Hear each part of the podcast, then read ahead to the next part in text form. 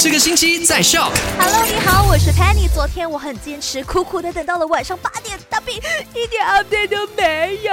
我是这样的，因为我听说哦，沙拉月灾难委员管理会呢，昨天将会宣布有关于呃婚庆事宜或者是一些其他相关的资讯啦。但是我等到晚上八点还没有咯，所以昨天在五点钟的时候呢，麦快很准就跟你分享了这三件事情，包括了有 My Sejahtera 这个 app 呢，在四月份推出，两个月的时间里面就找出了两百名确诊患上了新冠肺炎的病患。第二，这个事情发生在印度，这名男子感到身体不适，打币还是很坚持的办婚礼，隔天就病逝了。跟他同一个村庄的人呢，有三十一人确诊患上了新冠肺炎。第三，在印尼哦，这名婴儿才刚刚满四十天，因为他在满月的时候呢，呃，亲友啊，还有邻居啊，都去到了家里，有抱抱他、亲亲他，后来让这个婴儿也感染了新冠肺炎。那最近呢，这名婴儿也病逝了。